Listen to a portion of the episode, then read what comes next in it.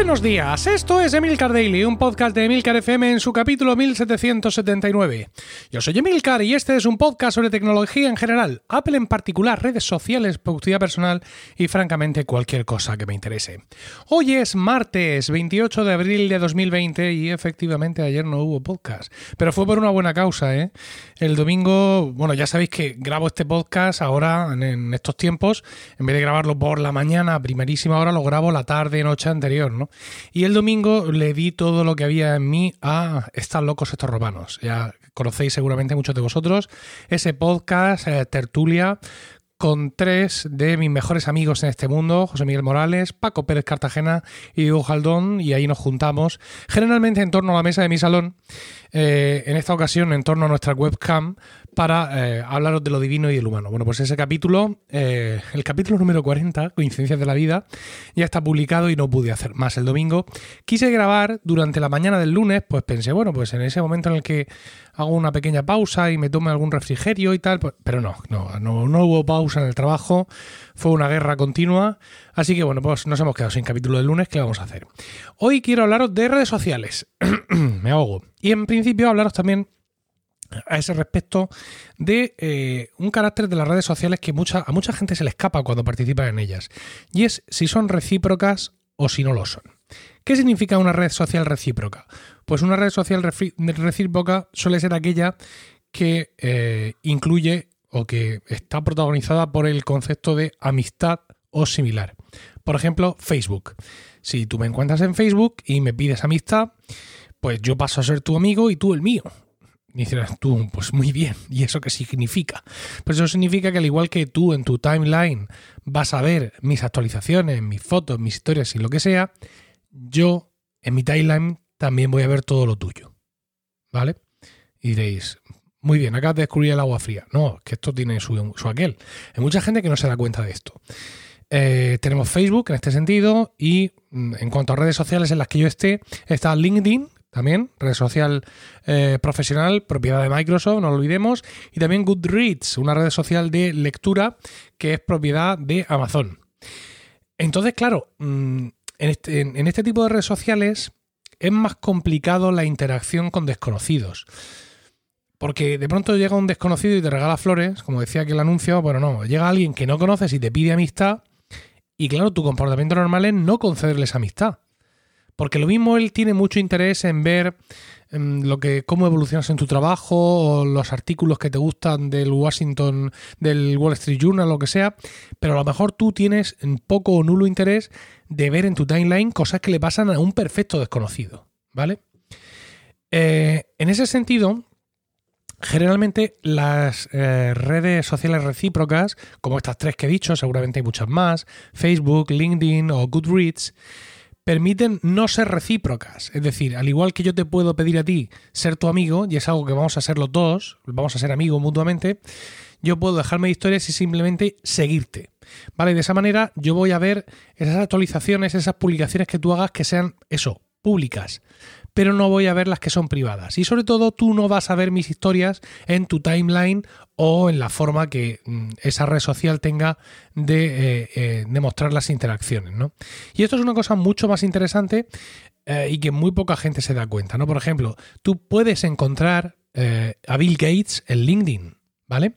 Pero a ti no se te va a ocurrir pedirle amistad a Bill Gates. Bueno, lo mismo, sí, se te ocurre, ¿vale? Tú lo que vas a hacer es usar el botón de seguir. ¿Mm? Porque es lo más racional. No le vas a pedir amistad a un tío que no conoces. Pues igual tendríamos que usar a bajos niveles, a más niveles hacia abajo, desde el momento. Estoy fatal de la voz. Desde el momento en el que entendemos que la red social en la que estamos interactuando es recíproca. Y que por tanto. Eh, una petición de amistad a alguien que no conocemos va a tener muchos puntos de eh, no ser contestada.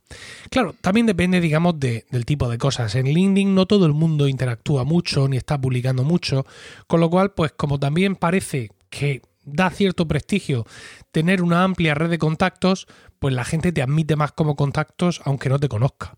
Hay otras redes sociales en las que esto no ocurre, por ejemplo en Facebook, donde estás publicando cosas generalmente personales, o en Goodreads, donde no quieres ver que pues, en tu timeline que alguien a quien no conoces en absoluto se acaba de terminar Guerra y Paz. Eso a ti que más te da, ¿no? Goodreads tiene además un punto, un punto que no sabría cómo calificar y es que eh, por defecto en tu perfil tu apellido va a permanecer oculto para todo el mundo. Con lo cual la mayoría de las veces te pide amistad Javier, Laura, Antonio, Pedro. Y si tú tenías alguna oportunidad en este mundo de saber quién es, con esto ya lo has perdido. Porque además la gente no se pone un avatar así los mates a tiros. Es una cosa espectacular, ¿no?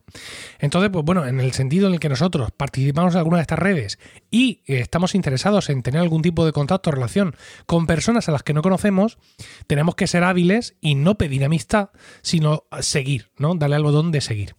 Luego, en estas redes sociales recíprocas tenemos la cosa al revés, ¿no? Es decir, le tengo que conceder la amistad porque lo conozco muy a mi pesar pero no quiero ver todas las tonterías que publica.